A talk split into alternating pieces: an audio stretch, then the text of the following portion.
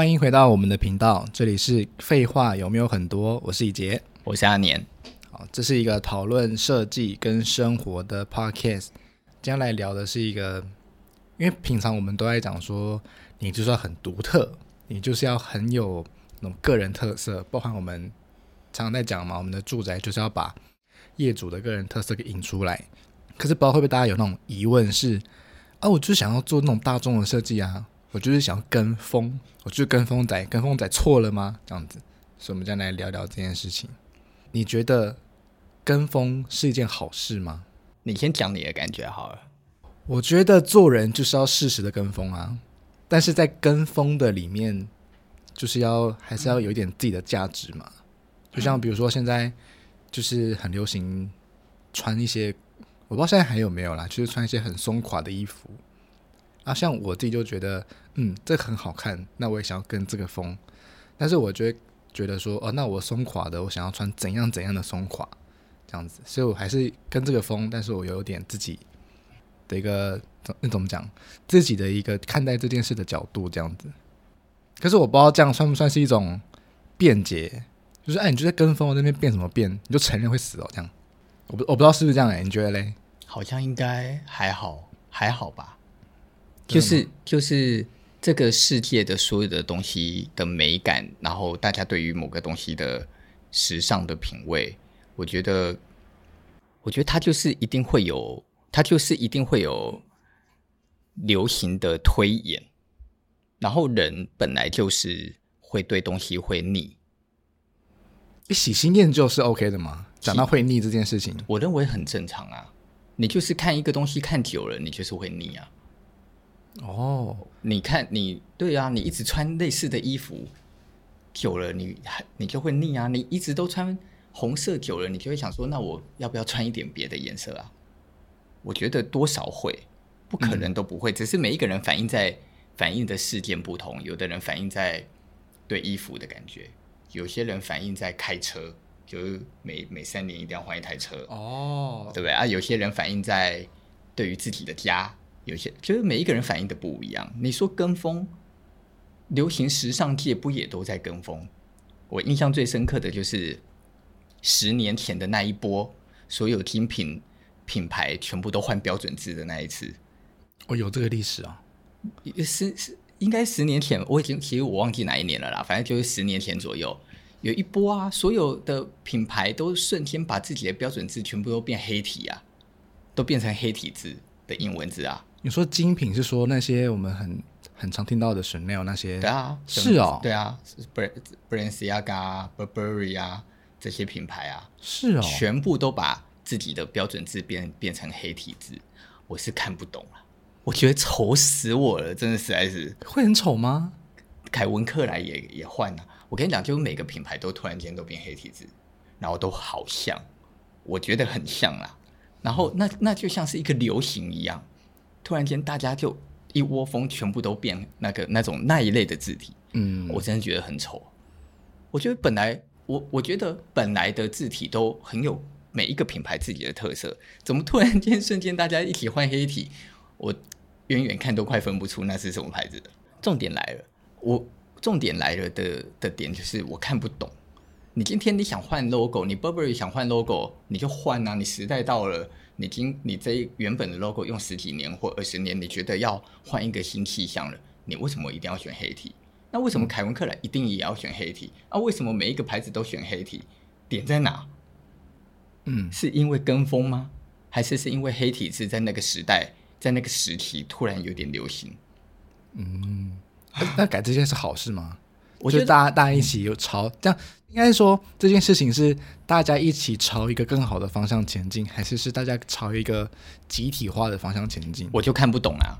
我对我来讲，我就是认为你今天你们都是那么有有知名度，在全世界都是最高规格、最最顶尖的品牌了。当你今天要换一个 logo 的时候，或你要换一个标准字的时候，你的思维为什么不是去创造一个新的独特性？为什么是选择？嗯跟大家很像的东西，只是比例调来调去而已。哦，那我就看不懂这个操作是什么神操作啊？OK，希望知道这件事的答案的听众可以告诉我们。那那个十年发生什么事情？好，OK，今天要讨论这件事情呢，其实是有一个，其实是有个原因的，就是既然我们在做设计的时候就有提到说，原本你以前在做设计的时候，你是很独特的，想要把自己的设计力发到极发发展到极致，所以你就会加了很多按你你的你的看待空间的方法啊，跟看待一些空间材料的诠释。但是你说在近几年来，就我们今天聊天的时候，如果你看待商空，你就比较不会那么执着的把设计做到极致。你在做商空，你有了这样子的一个心态的转换吗？你为什么开始变得稍微跟风一点呢？因为我必须符合一般人的期待吧。可是你不会觉得说，就是你你怎么在符合一般人的期待，又跟自己想要去做的设计去取得一个平衡点呢？你你有所谓这个平衡点吗？还是你觉得说，就像我们今天聊到，你觉得设计这件事情本身就是在服务业主，所以你把你在这个设计里面的自我给抽离掉了，所以你认为在这件事情本来就没有所谓的平衡可言，所以你理当的就是要去符合这个潮流，还是你觉得说，作为一个设计师，其实你可以适当的把你自己加进去，加进去，加进去？我认为，嗯，我觉得这个题目好。很大，然后蛮难的。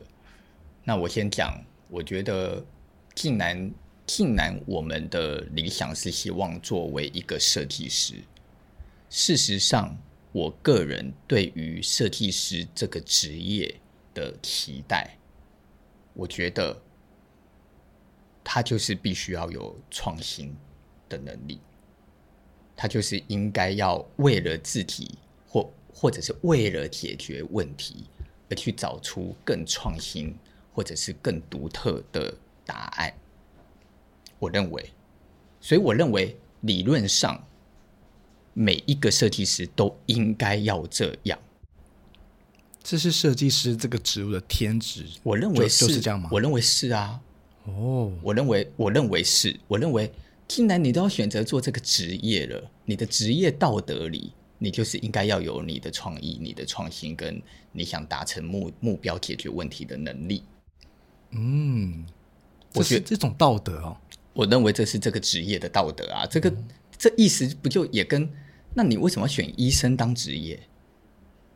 你选医生当职业是因为医生很好赚，还是是你选医生？你是因为你觉得你有一个义务，你要治好你的病人？嗯，那理论上哪一件才是才是对的？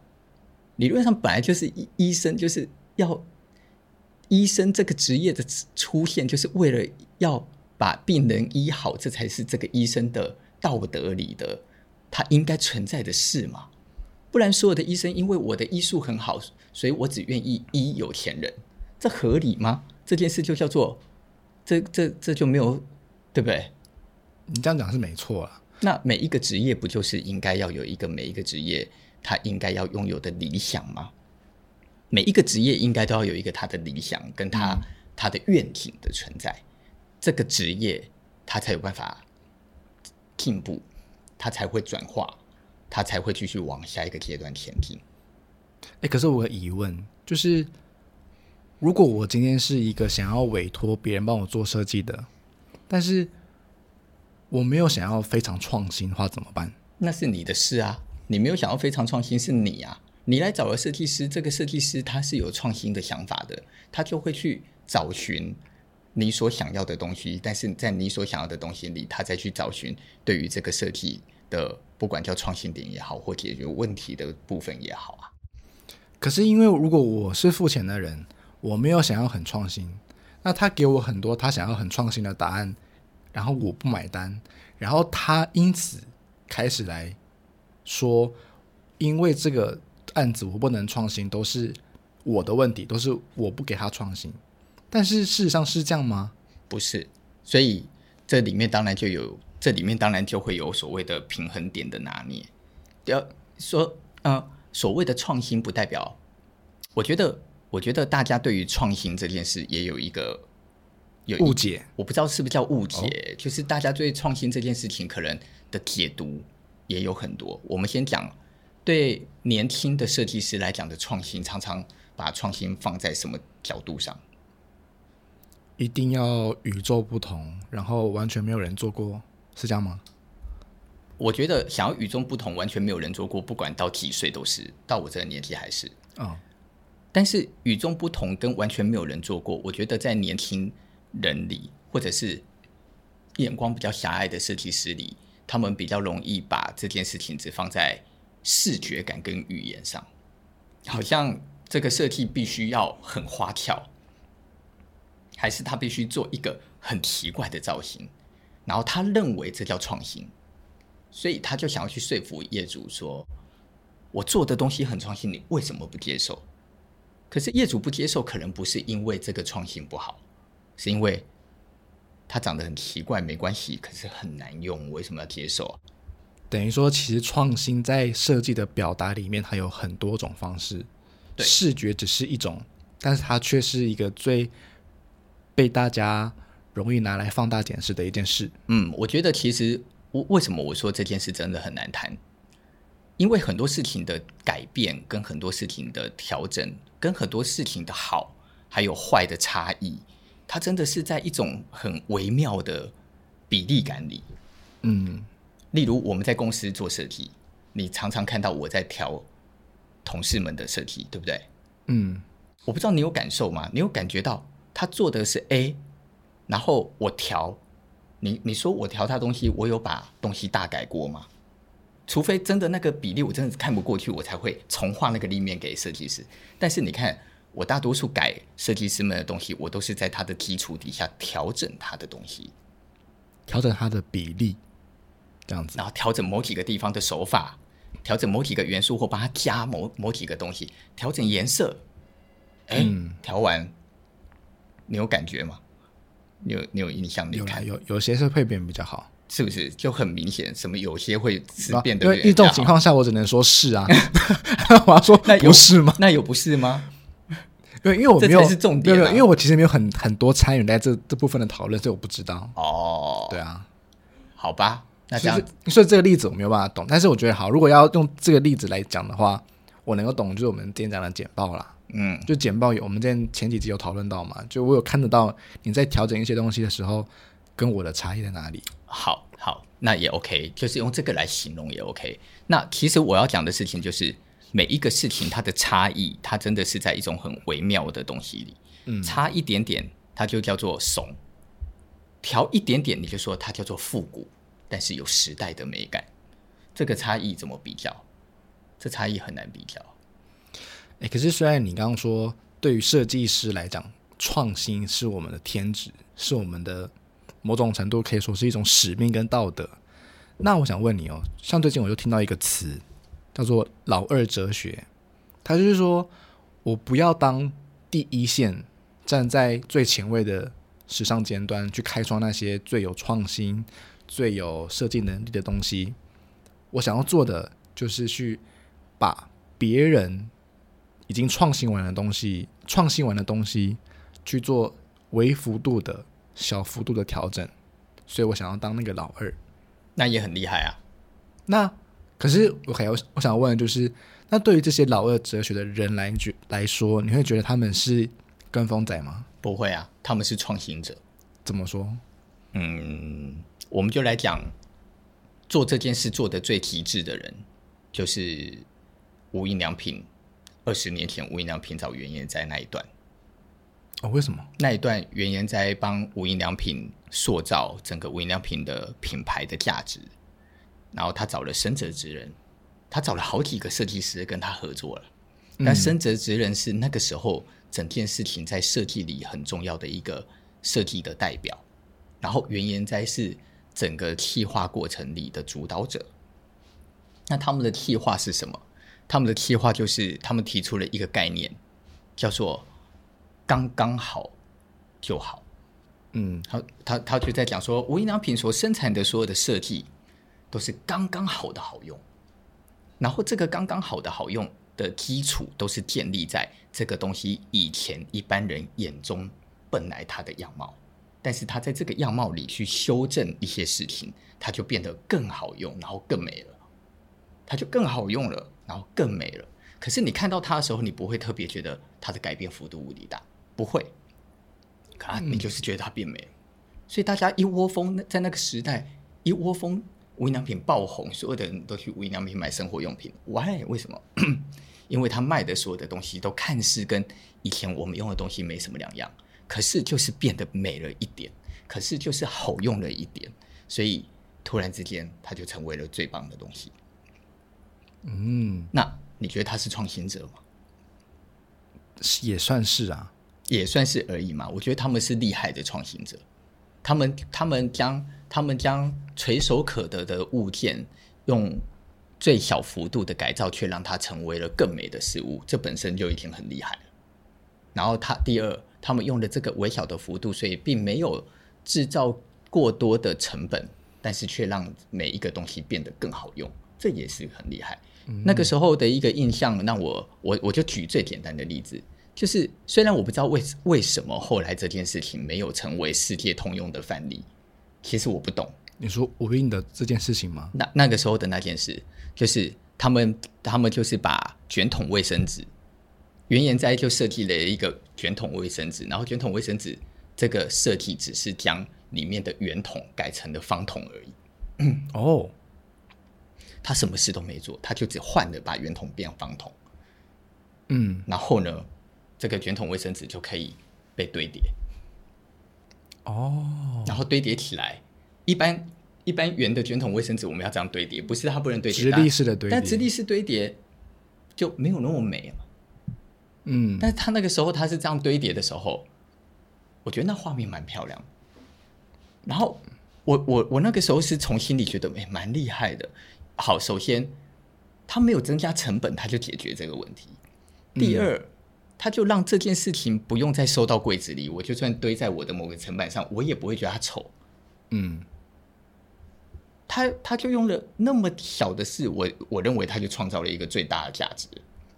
嗯，为什么他后来在全世界没有成为通用的规范？其实我不是很很清楚，可我那时候觉得蛮佩服的。所以他们其实，在创新这件事情。好像有点像是以前小学那种课本讲发明跟发现的差别。对，就是发明是你从无到有嘛，我从没有电灯，然后发明了一个电灯这样子。然后发现好像是在一个现有的东西，然后去发现说它可以怎么样子的被二次创作，或者是更好的被利用，是那种感觉。那关于创新跟关于独特，我我认为大多数的设计师很多其实很多。厉害的设计师，也许他们花的更多时间在追寻、追追寻的常常是独特。那、嗯、我并不是要去讲哪一个叫好，我想讲的事情是，我认为追求独特的人，他他是在设计领域里当中，我认为其中的一块很棒的人。嗯，所以我觉我其实是鼓励独特的我。我认为这个世界本来就应该要有更多的不一样。嗯。越多的不一样的存在的时候，它可以打开每一个人的。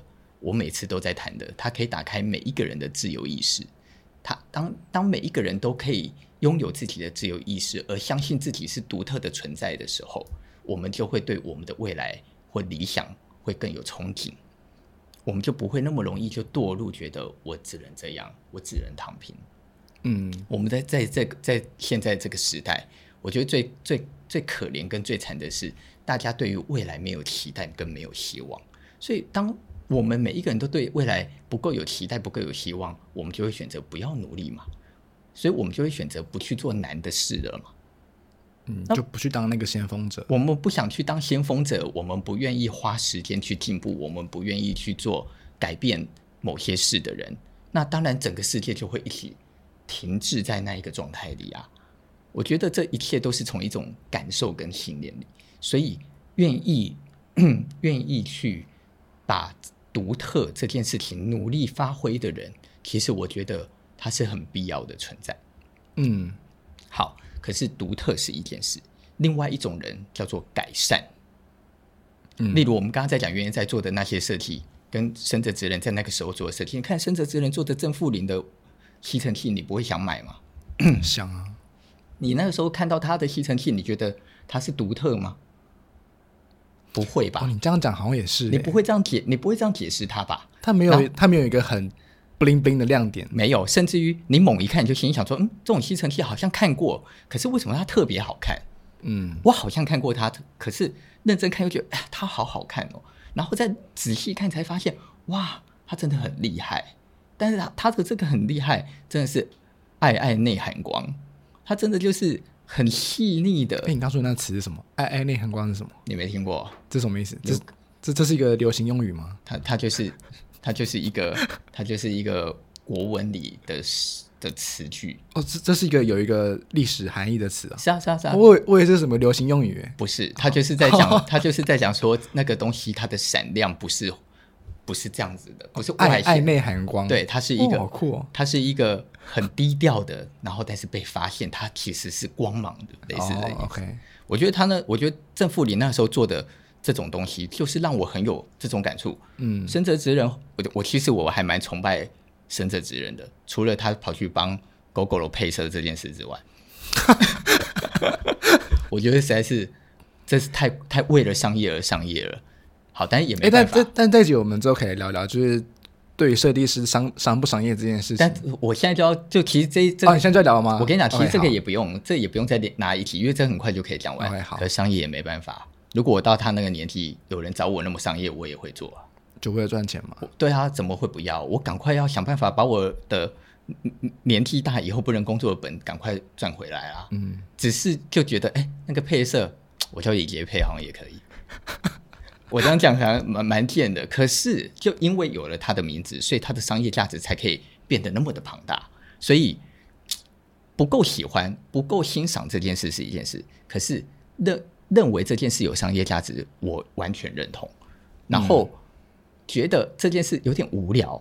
我我的意思就是在这件事里，我之所以有点觉得愤恨不平，没有愤恨不平，有点有点觉得不怎么样，是因为。我觉得，如果今天是深泽直人，然后深泽直人真的帮 Gogoro 配一个无印良品的机车，我觉得不应该只是长这样，就这样而已。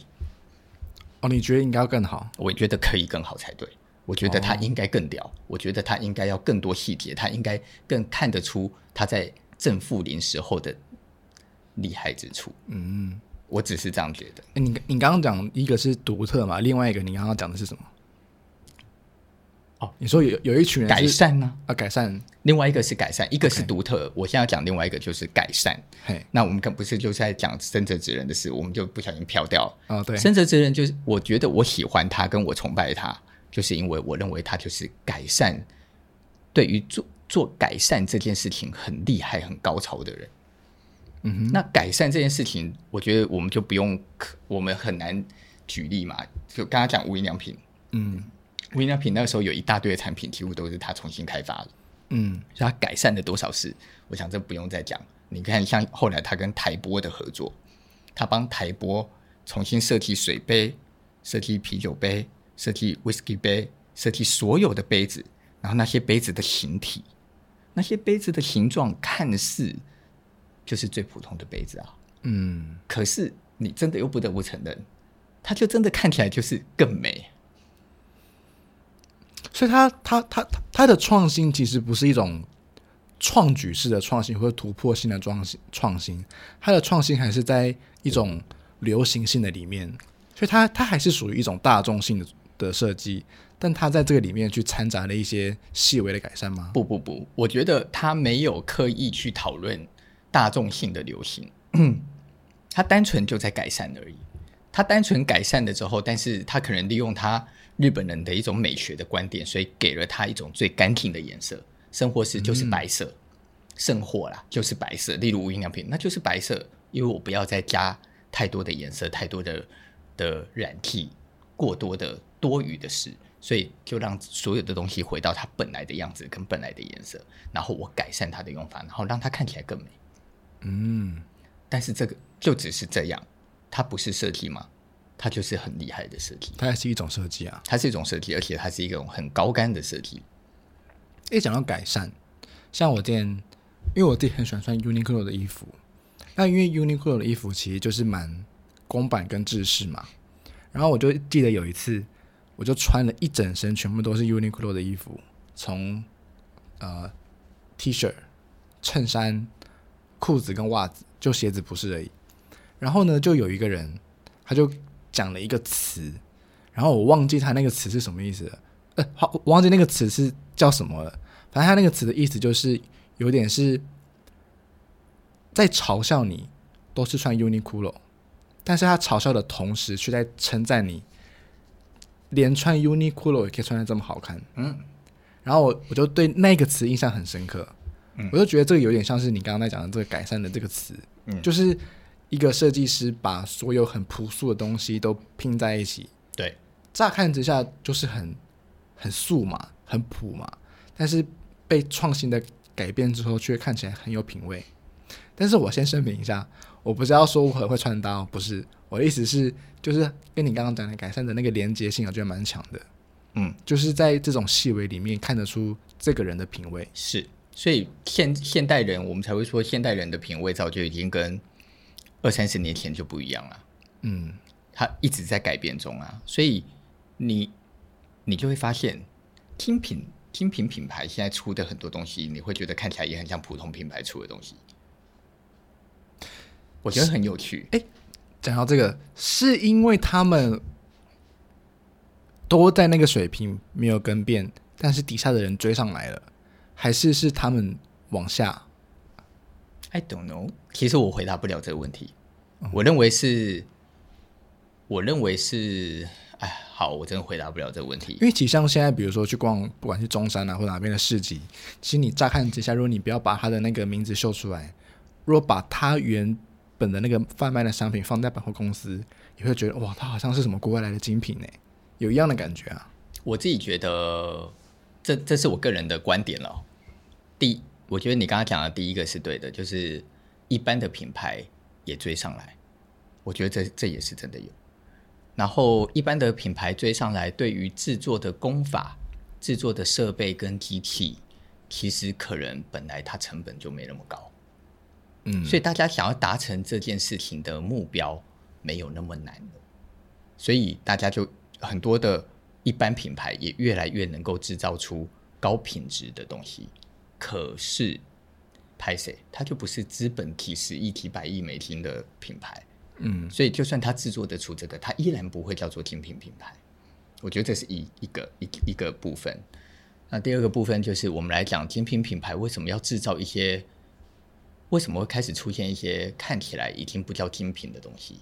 因为因为除了中国之外，其他的国家的自由意识的高涨，然后每一个人对于自己的认知都越来越清楚，每一个人都越来越了解自己要什么，每一个人都很清楚我是谁的情况底下，没有人希望再再去用符号性那么强的精品来看待精品，嗯，所以就会开始出现一些精品做的某些设计，你已经不再像以前看到一堆的 logo 了。甚或是 logo 慢慢看看不到了，你必须从它的编织法，必须用它的车缝线来发现说，哦，你你买的就是什么品牌。那这些东西它低调化了，所以当它低调化了，这个选择性就会变成让一般人更能够接受，因为大家不再愿意拿着你你你真的想带一条那个 LV 那么大的皮带在你的腰上，你敢吗？不敢啊。可是，在三十年前，这可是时尚的代表。是哦，那那为什么会有这差别？因为这就是我们讲的嘛。因为以前的人，他是一种集体化的的意识，嗯，所以在这个集体化的意识一流行了 A，大家就认为没有 A 不行，我我也要成为有 A。那但是现在不是啦，现在每一个人都是自由自自由的，每一个人都很清楚自己长什么样子，所以我希望我的东西是像我的，而不是我像他。那你自然而然，你选择的东西，就算你去买一个精品，你也会希望它不要那么，它不要那么明显啊。嗯，你也会希望它更像你一点呢，啊。我觉得跟这个也有关系。嗯。第三，第三个是奢华高级的制作方式以及奢华高级的物件，你再怎么奢华，它都已经缺乏创意。再怎么奢华都缺乏创意。嗯，它只能变成工艺，但是它很难拥有创意，而那些。具有工艺的物件，它事实上，它某一个程度，它就是代表着，它代表的就是一种地位跟金钱的，跟跟所谓的那那已经不叫品味了。地位跟金钱的象征，所以我去买带有那个样子的这些精品，有没有错？没有错，但是它代表的是我很有钱，我拥有这个地位，所以我去买这样子的物件。嗯，可是那样子的那样子的物件，它所呈现的这种高级的物的的状态，不适合在生活里使用。例如，你真的看到一个年轻二十几岁的妹拿着一百万的铂金包在逛街，你还是会觉得很怪。但是她她拥有这个金钱，她拥有这个地位，所以她买了一个一两百万的铂金包放在她家。你去她家，你发现她拥有很 OK。她今天要去参与一个开在啊、呃、办在杜拜的大型慈善晚宴，然后所以去的都是政商名流，他带着那个铂金包没问题。嗯，可是你在微风广场看到他带那个铂金包，你就会觉得他是笑。这个这个差别，你觉得是什么？嗯、是是这是这个城市的这个氛围跟不上他吗？嗯、他他走太快太前面了，所以意思是说，我们应该要去做一些符合这个城市潮流的一些事情。我没有办法这样讲，哎哎，我觉得不是为了去符合这个城市潮流，而是是那个物件它本来就不适合拿来生活啊。哦，那所以精品。精品品牌必须制作更多，必必须开发更多适合让你拿来生活，让你可以真的带去买菜，但是大家还是知道你很有钱的东西。可是这跟这就回到一个精品的初衷啊，就是我本来做这件事情就不是要让让你在这种环境生活的啊，是没，可是不没辙啊。我我本来我本来我做我以前做精品就是为了让有钱人买的，对，这个是他本来。这个商业价值的利益链里应该存在的事，对。可是今天有钱有钱的老百姓也越来越多啦。可是这些有钱的老百姓也不会真的去过那样的生活啊。真的会过那样的生活的人，还是只有那一撮的人啊。哦。那我想赚更多人的钱啊。我以前只能够赚一千分之一的人的钱，可是现在有一千分之。嗯现在有十分之一的人都买得起精品，我要不要服务剩下的那十分之九？还是我还是要只针对那个金字塔顶端？如果我是商业，我就不会嘛，我当然还是要服务所有一般人嘛。嗯，所以我就不会所有的东西都做在那个点上，那我就要开始开发一般人也都可以接受、一般人也都买得起的可能性的物件。一所谓的一般人也都买得起，也没到真的一般人，就是还是千可能千分之二或三吧，或者是千分之十。十 千分之二十，反正就类似这样。他他要增增大这一个量，因为产生的那个量的那一块那个区块的人也变多了嘛。嗯，现在现在这个时代，以前在我我年轻的时候，我要买一支一千块的笔，我是买不下手的。我在二十几岁、三十岁、二十三十岁以前，我要买一支一千块的笔，我是想老半天才买的。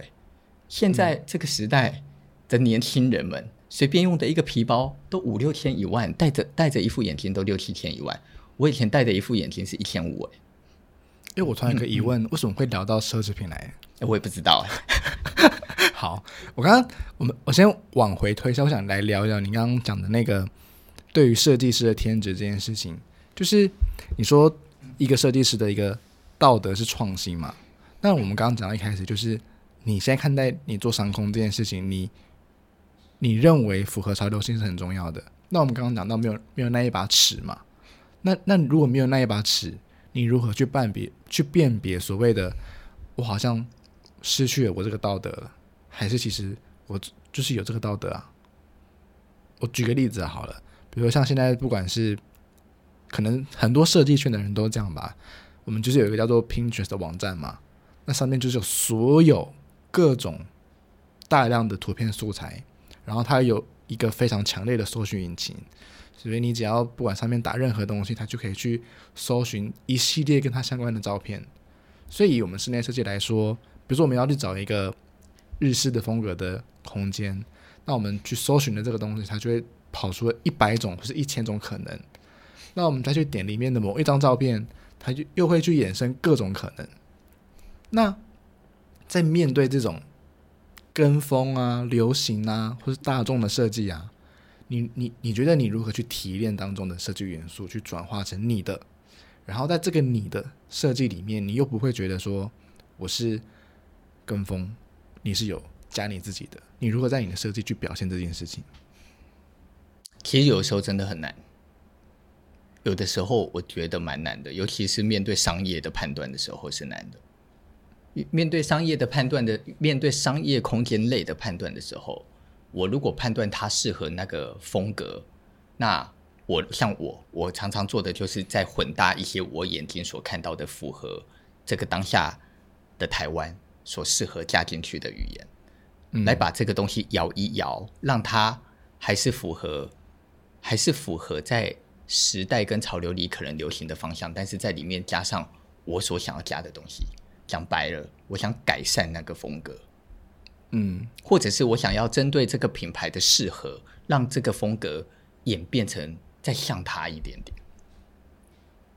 但是，呃，我不知道你有没有听过一件一个说法，例如我们刚刚在举例生者之人，就是在说他在做改善，但是他是一个无敌强的改善者。那另外一个另外一个说法，他就是在讲，他说所谓的创新，嗯，不是把一百变零。再重新做一个不一样颜色的一百，不是所谓的创新，是把一百里拿掉二十，加一个新的二十。所以你的那个原本的八十是不会变的。对，你、哦、那这件事情它是有道理的。这个事情的道理就是，你如果急着把一百直接删掉，然后重做一个一百，一般人接受不了。嗯，因为事件要演进，东西要演变。哦，所以你、嗯、你必须找寻一个方法来演变它，而不是找寻一个方法推翻它。所以，当你想当一个创新者，每一个人在怎么追求创新，或每一个设计师在怎么想要找寻独特，他还是要面对市场。所以，我们可以把它解释说，所谓的独特，并不是说你要完全百分之百的推翻所谓的主流。所以我刚刚前面是不是就跟你讲，我说这个问题其实超级难回答的。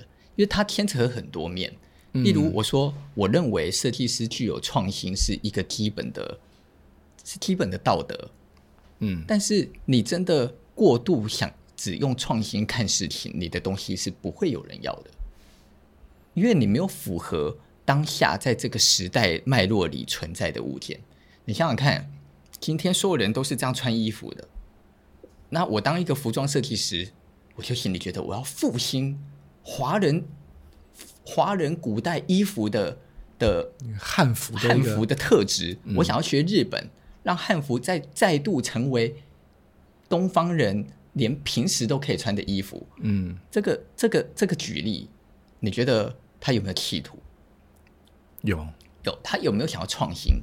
有，但是他硬做，没有人接受这件事情，就演变不过去。嗯，可是今天。对，他就天天他妈突然做一个甜草的衣服，然后没有旗袍这样子，对，然后卖甜草男生的内裤，那你你会去买来穿吗？但你会觉得你笑哎哦，我为什么买这种开裆裤来穿？嗯，然后你突然他一个他一个太剧烈的转变，他跟不上，过度嘛，太过度了嘛。嗯、但是你今天换一个逻辑，你你看，例如日本的叔叔，你知道叔叔这个品牌？嗯、我知道。你看叔叔多多厉害，叔叔这个品牌，它就是。我我今天是倒推法哦，因为日本本来传统衣服就一直有人在穿，可是叔叔做了一件事情，是他把传统衣服用更现代的剪裁方法剪裁成现代人可以穿的，带有和服式的大衣，带有和服式的拖鞋，带有和服式的呃上衣，然后这些衣服就是很现代，可是它就是有一个剪有一些剪裁跟样式，你又知道它是传统。哎，这个修正它不会过度，所以你会愿意接受，嗯、你就会觉得哇，这很可爱，这样子的领子，我可以买来穿穿看呢。然后试穿，哎，很现代哎，跟 T 恤很搭哎，哎，是有虫吗？对，那是虫吗？对，是虫，马一直在我的脸前面飞飞来飞去。然后呢，你你就可以有接受度嘛。等到他下一次，他先做短版的可以搭 T 恤，再下一次他做长版的。嗯你又觉得哇帅哎，然后你又可以穿，然后你又发现你跟什么可以搭，然后慢慢慢慢的可以慢慢演进，再把它演进到越来越传统去，可不可以？可是只是这个传统，我要讲，我每一次都都都还是在讲一样的事，你完全的复古绝对是不可能的。嗯，完全的复古在我眼中，那就叫那就只是复古而已。我突然想到，那时候在金曲奖看完的时候，就我们上一集不是讲金曲奖吗？然后我看完的时候，我就对郑宜农印象很深刻，就是他如何去把呃台湾的台语的歌变得很现代。我我印象台语歌就是那种很多哭腔啊，然后很凄惨啊，很卑劣那种，然后很很高昂的那种情绪的歌。但是听完他的台语歌，我就突然觉得说：天哪，台语歌可以被这样演奏哦！那我弟觉得很接受的一个很大的原因，是因为我觉得他的那个曲风就是很现代、很流行，不管是。啊，因为我不是专业啊，所以他就是可能是曲风啊、乐器啊、音色啊，都让人觉得很舒服、很舒适。所以我觉得他在演绎这种，应该可以讲创新吧，就他在创新这种台语歌的一个新风潮，我觉得是让我这种不听不懂台语的人是觉得很厉害的。说说白了，它不是创新啊，它就是改善啊。嗯，它就是你，你今天把郑一龙唱的那些台语歌的歌词全部换成国语，你会觉得怪吗？不会，就正常。嗯，变成英文你也觉得不会正常，那是因为从来没有台语歌的旋律长那样，你才觉得那叫创新啊。对，可他其实就是改善，他就是告诉你台语歌不用再长那样，这样而已。嗯，我把百百分之八十的国语拿过来，但要把歌词变成台语，OK，我已经是创新了。但是他这样子的简单的创新，却成为一个。却成为了成为一个时代性的壮举，对，他却在这个时代，他就因为他做了这个改善，嗯，所以这个改善其实他就已经是这个时代里的最大创新。没有他的先开这一这一枪，哎，就没有人做。可是在他之前有没有人开？有啊，阿豹嘛，阿豹拿阿豹用他的原住民音乐跟电音的结合，然后做出来的音乐那种国际感之强，我觉得今天有有点脑的。音乐人，在那个时候看听见他做这件事，我一定立马也去想说：诶，那我擅长什么？我也来把同样的事情移移植到另外一件事。这个时候，他就会产生，你也可以说这叫模仿，可这模仿是正面的，嗯。然后在这个模仿里，每一个人在里面再去尝试找属于自己的不同的特质与独特性，嗯。然后他就会开始产生不一样的结果。所以我们就看到阿豹做的事情，然后看到。郑一农做的事情，然后看到彭佳慧做的事情，每一个人所做的事情都是一样的。其实我认为他们就是类似的的方法在处理这件事。可是他们类似的方法的处理，他们都是有拿出自己的原创性，努力在想说我要如何改善这个问题。所以，其实，在我们就讲“改善”这个词哈，它其实是在所谓的大众里面去增加自己的原创性。然后让自己的那个原创性，好像就代表自己作为那个设计者或是音乐人的一种职业道德，就是这样，然后把它含进去，一点一点含进去，然后让大家去接受它。回过头来讲，我们公司的上空啦，我们公司的商空，大家可真的可以去看一下我们公司商空的一些案例，尤其是比较近期的，不管是 Believing 之初，还是是 Magic Touch 真仙的 Magic Touch 之后，又要做他们的真仙 Plus。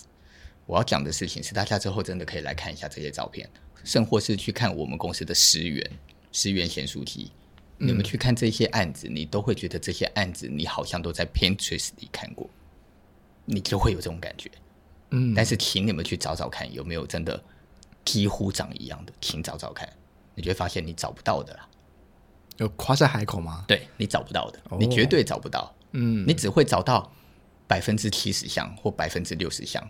你不会找到有，你知道有一种有一些设计师的照片是，你贴了跟贴另外一个，你就真的觉得不见得叫做抄哦，我不是这个意思，因为抄叫做一模一样，一嗯，但是他们就是用材料方法几乎一样，配色几乎一样，感觉几乎一样，放在几乎放在一起几乎像是同一个案子，嗯，可是我觉得我们的案子没有这样，我们的我的案子有没有别人的影子？讲真的，一定要有，因为没辙。我们一个商空案从设计到完工两个半月，我要怎么没有别人的影子？然后再来，我要我要去连接这个潮流跟脉络，我要怎么完全没别人的影子？其实说实在，真的蛮难的。可是每一次我都在想，我要如何在这个影子里创造我们自己的样子？嗯，然后所以创造完之后，你真的拿着那个照片，你看 MT，MT，如果我今天是拿着 MT 的照片，我说，哎，你觉得跟我们找的 image 像不像？像啊，像爆了。